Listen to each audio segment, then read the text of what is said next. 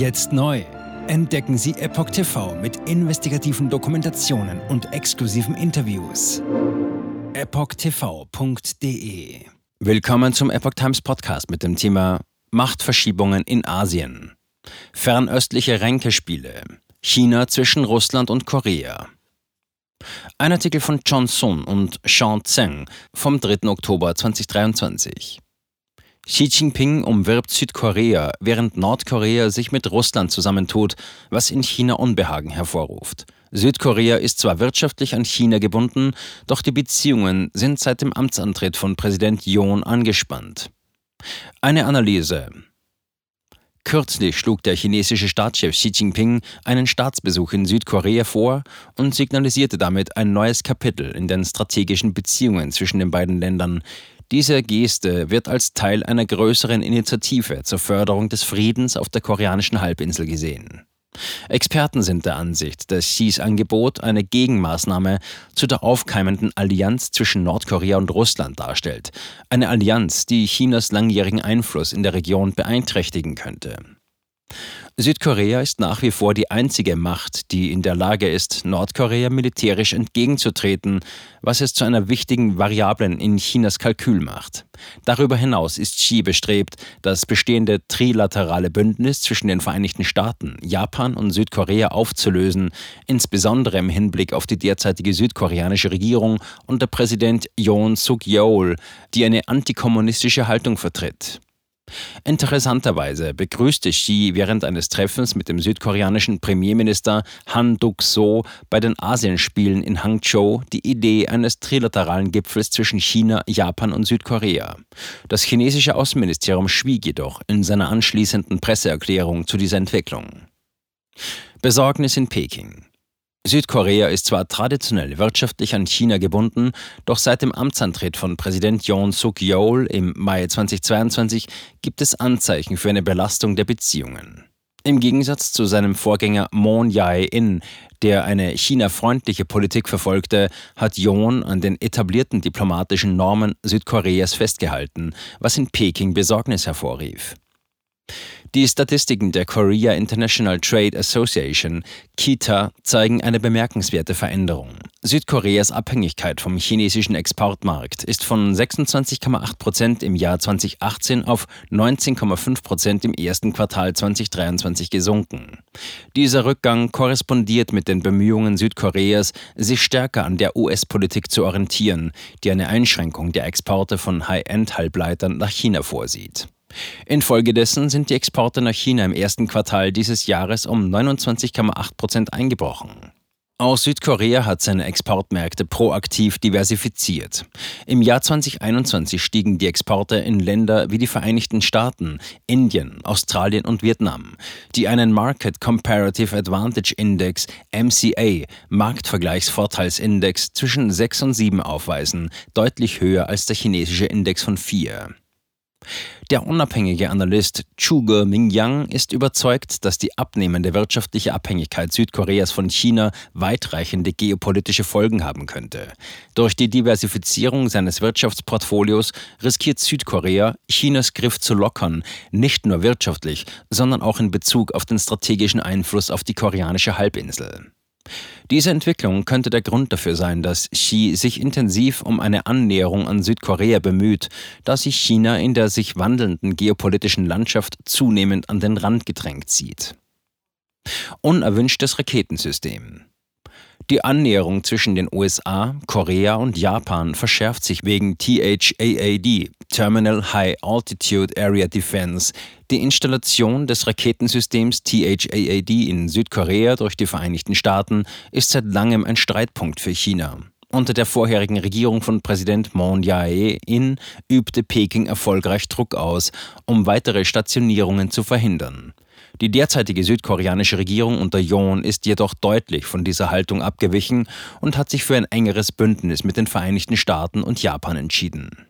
Im April 2017 gab Südkorea grünes Licht für das US-amerikanische THAAD-Raketenabwehrsystem, was China zu raschen und strafenden Maßnahmen veranlasste, darunter Wirtschaftsboykotte und Kulturverbote. Peking argumentierte, das System sei eine Bedrohung für seine nationale Sicherheit. Um die Spannungen abzubauen, verpflichtete sich die Regierung Moon Jae-ins im November 2017 zu einer Politik der drei Neins. Keine weiteren THAAD-Stellungen, keine Beteiligung am US-Raketenabwehrnetz und kein trilaterales Militärbündnis mit den Vereinigten Staaten und Japan. Trotzdem setzte China seine wirtschaftlichen und kulturellen Repressalien gegen Südkorea fort. Politische Kehrtwende unter John. Bei seinem Amtsantritt wandte sich John von der entgegenkommenden Haltung seines Vorgängers ab, indem er die militärischen Beziehungen zu den Vereinigten Staaten stärkte und Japan einen Olivenzweig reichte. Johns Regierung kommunizierte unverblümt mit Peking. Der südkoreanische Außenminister Park Yin stellte während eines China-Besuchs im August 2022 klar, dass die Politik der drei Neins nicht bindend sei. Auf dem Gipfeltreffen in Camp David am 18. August unterzeichneten die Vereinigten Staaten, Japan und Südkorea die Camp David-Prinzipien, die auf eine verstärkte Zusammenarbeit in den Bereichen Sicherheit, Wirtschaft und Technologie abzielen. Yon bekräftigte das Engagement Südkoreas für die Aufrechterhaltung der internationalen Ordnung und die Förderung der Sicherheit und fügte hinzu, dass das Ziel des Gipfels darin bestehe, den Einfluss Chinas einzudämmen. Robert Dawley, Analyst am amerikanischen Think Tank Wilson Center, stellte fest, dass das Gipfeltreffen einen wichtigen Meilenstein für die Verbesserung der Beziehungen zwischen Japan und Südkorea darstelle. Diese dreiseitige Vereinbarung unterstreicht das Scheitern von Chinas Versuchen, einen Keil zwischen diese Nationen zu treiben und droht Peking geopolitisch zu isolieren. Zitat. Xi Jinpings bevorstehender Besuch in Südkorea scheint darauf abzuzielen, die Peking-freundlichen Fraktionen im Land zu mobilisieren und Druck auf die Regierung Yon auszuüben, kommentierte der unabhängige Analyst Chu Ge-Mingyang und fügte hinzu, dass das Ziel wahrscheinlich darin bestehe, das erstarkende Bündnis zwischen den USA, Japan und Südkorea zu destabilisieren. Kim Jong-uns russisches Rendezvous. Nordkorea, das seit langem als enger Verbündeter Chinas gilt, hat überraschend diplomatische Schritte unternommen, die Peking verunsichert haben. Die Freundschaft zwischen China und Nordkorea, die traditionell auf gegenseitiger Abhängigkeit beruhte, scheint nun brüchiger zu werden. Zwischen dem 10. und 17. September reiste der nordkoreanische Staatschef Kim Jong-un zu einem einwöchigen, viel beachteten Besuch nach Russland. Neben einer Reihe von Treffen mit dem russischen Präsidenten Wladimir Putin standen auch Besichtigungen wichtiger russischer Einrichtungen wie Luft- und Raumfahrtzentren und des Stützpunkts der Pazifikflotte auf dem Reiseplan Kims. Nordkoreanischen Medien zufolge waren die Gespräche aufrichtig und offen und umfassten eine Reihe von Themen und aktuellen Kooperationsprojekten, die in zufriedenstellenden Vereinbarungen und Konsens gipfelten. Obwohl keine Einzelheiten bekannt gegeben wurden, wird weiterhin spekuliert, dass Russland und Nordkorea möglicherweise Vereinbarungen über Militärtechnologie und Waffen getroffen haben. Putin deutete auf einer Pressekonferenz nach dem Treffen an, dass Russland Nordkorea bei der Herstellung von Satelliten unterstützen werde, was ein Signal für die Ambitionen Kims ist, in den Luft- und Raumfahrtsektor zu expandieren. Auf einer Sitzung des Politbüros am 20. September wies Kim sein Land an, proaktive Schritte in verschiedenen Bereichen zu unternehmen, um die nordkoreanisch-russischen Beziehungen auf ein noch nie dagewesenes Niveau zu heben. Kim rief zu einer verstärkten ressortübergreifenden Zusammenarbeit zwischen den beiden Ländern auf und sprach sich für eine Ausweitung der sektorübergreifenden Zusammenarbeit aus.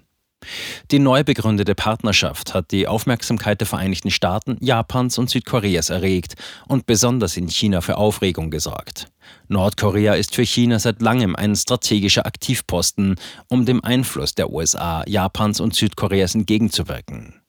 Ein substanzielles Bündnis zwischen Nordkorea und Russland könnte nicht nur den Einfluss Chinas auf seinen einstigen Verbündeten lockern, sondern sich auch als strategische Bedrohung für China erweisen.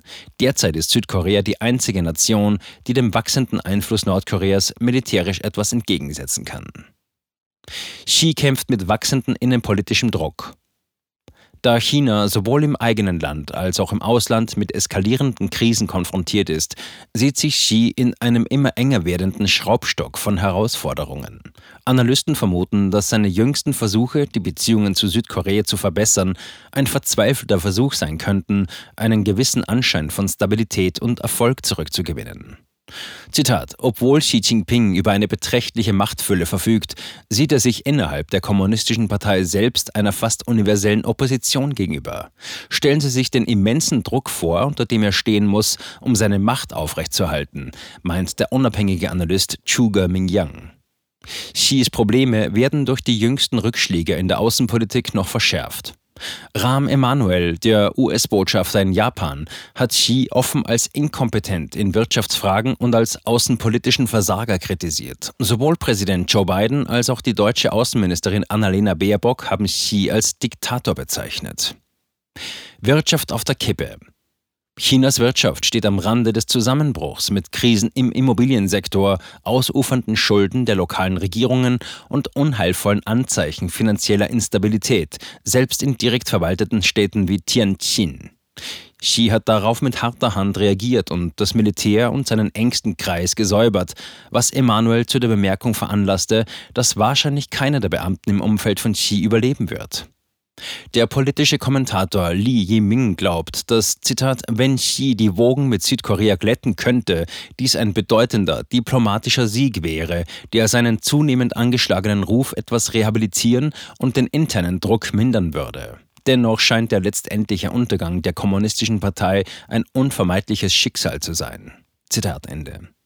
Bereits im Februar dieses Jahres warnte der Finanzier George Soros, dass trotz des derzeitigen Würgegriffs von Xi über alle Unterdrückungsinstrumente sein langfristiges Überleben keineswegs garantiert sei und seine Träume von politischer und militärischer Dominanz unerfüllt bleiben würden und die kommunistische Partei sich entweder auf einen Regimewechsel oder eine Revolution einstellen müsse. Jetzt neu auf Epoch TV. Impfgeschichten, die Ihnen nie erzählt wurden. Eine eindringliche und aufschlussreiche Dokumentation, deren Trailer YouTube nach drei Minuten entfernt hat. Schauen Sie für nur kurze Zeit die gesamte Doku kostenfrei. Jetzt auf epochtv.de. Ich war geimpft worden. Ich begann unkontrolliert zu zittern. Er verstarb 33 Tage später. Ich kann meinen Kopf nicht aufrecht halten. Dann brach ich zusammen, ganz plötzlich. Vom Start weg haben wir nicht die Bedingungen erreicht, die normalerweise erreicht werden müssen. Es handelt sich um eine Tragödie von beispiellosem Ausmaß. Aber die Bundesregierung und Behörden tun so, als sei alles in bester Ordnung. Wir suchten ein nahegelegenes Krankenhaus auf. Sie behandelten sie, als sei sie verrückt. Ich sehe das als einen ernsten Kampf, den Zusammenbruch der bürokratischen Strukturen zu korrigieren. Ich glaube, viele Menschen wissen auch gar nicht, dass sie einen Impfschaden haben. Umfassende Datensätze, die zeigen, dass wir einen Anstieg der Fehlgeburten um nahezu 300 Prozent ausgehend von ihren ihren eigenen Daten hätte Pfizer 2021 vom Markt genommen werden müssen. 300 Prozent bei Krebserkrankungen. Acht Seiten lang Krankheiten, die direkt mit dem Impfstoff in Verbindung gebracht werden. Eine Reihe diverser unerklärte Symptome. Und sie nahmen um mehr als 1000 Prozent zu. Mehr als 1000. Der Arzt weiß nicht, um was es sich handelt und wie er es behandeln soll. Es ist der Hammer, was die für Psychospielchen mit einem spielen. Sie tut nur so, das sind Falschinformationen. Praktisch keine Hoffnung auf Gerechtigkeit. Erkennt man es nicht, sieht man nicht die Notwendigkeit. Insofern war es ziemlich offensichtlich und das Krankenhaus wusste, dass etwas im Gange war. The virus stops with every vaccinated person. In other words, you become a dead end to the virus. Vaccinated people do not carry the virus, don't get sick. Wie hätte ich ahnen sollen, dass es das letzte Gespräch mit meinem Sohn sein würde? Sie wissen bis ins kleinste Detail, was da vor sich geht. All das kennen sie. Und dennoch eilt niemand der Wahrheit zu Hilfe. Die verborgene Krise. Impfgeschichten, die Ihnen nie erzählt wurden. Eine Originaldokumentation von Epoch Times.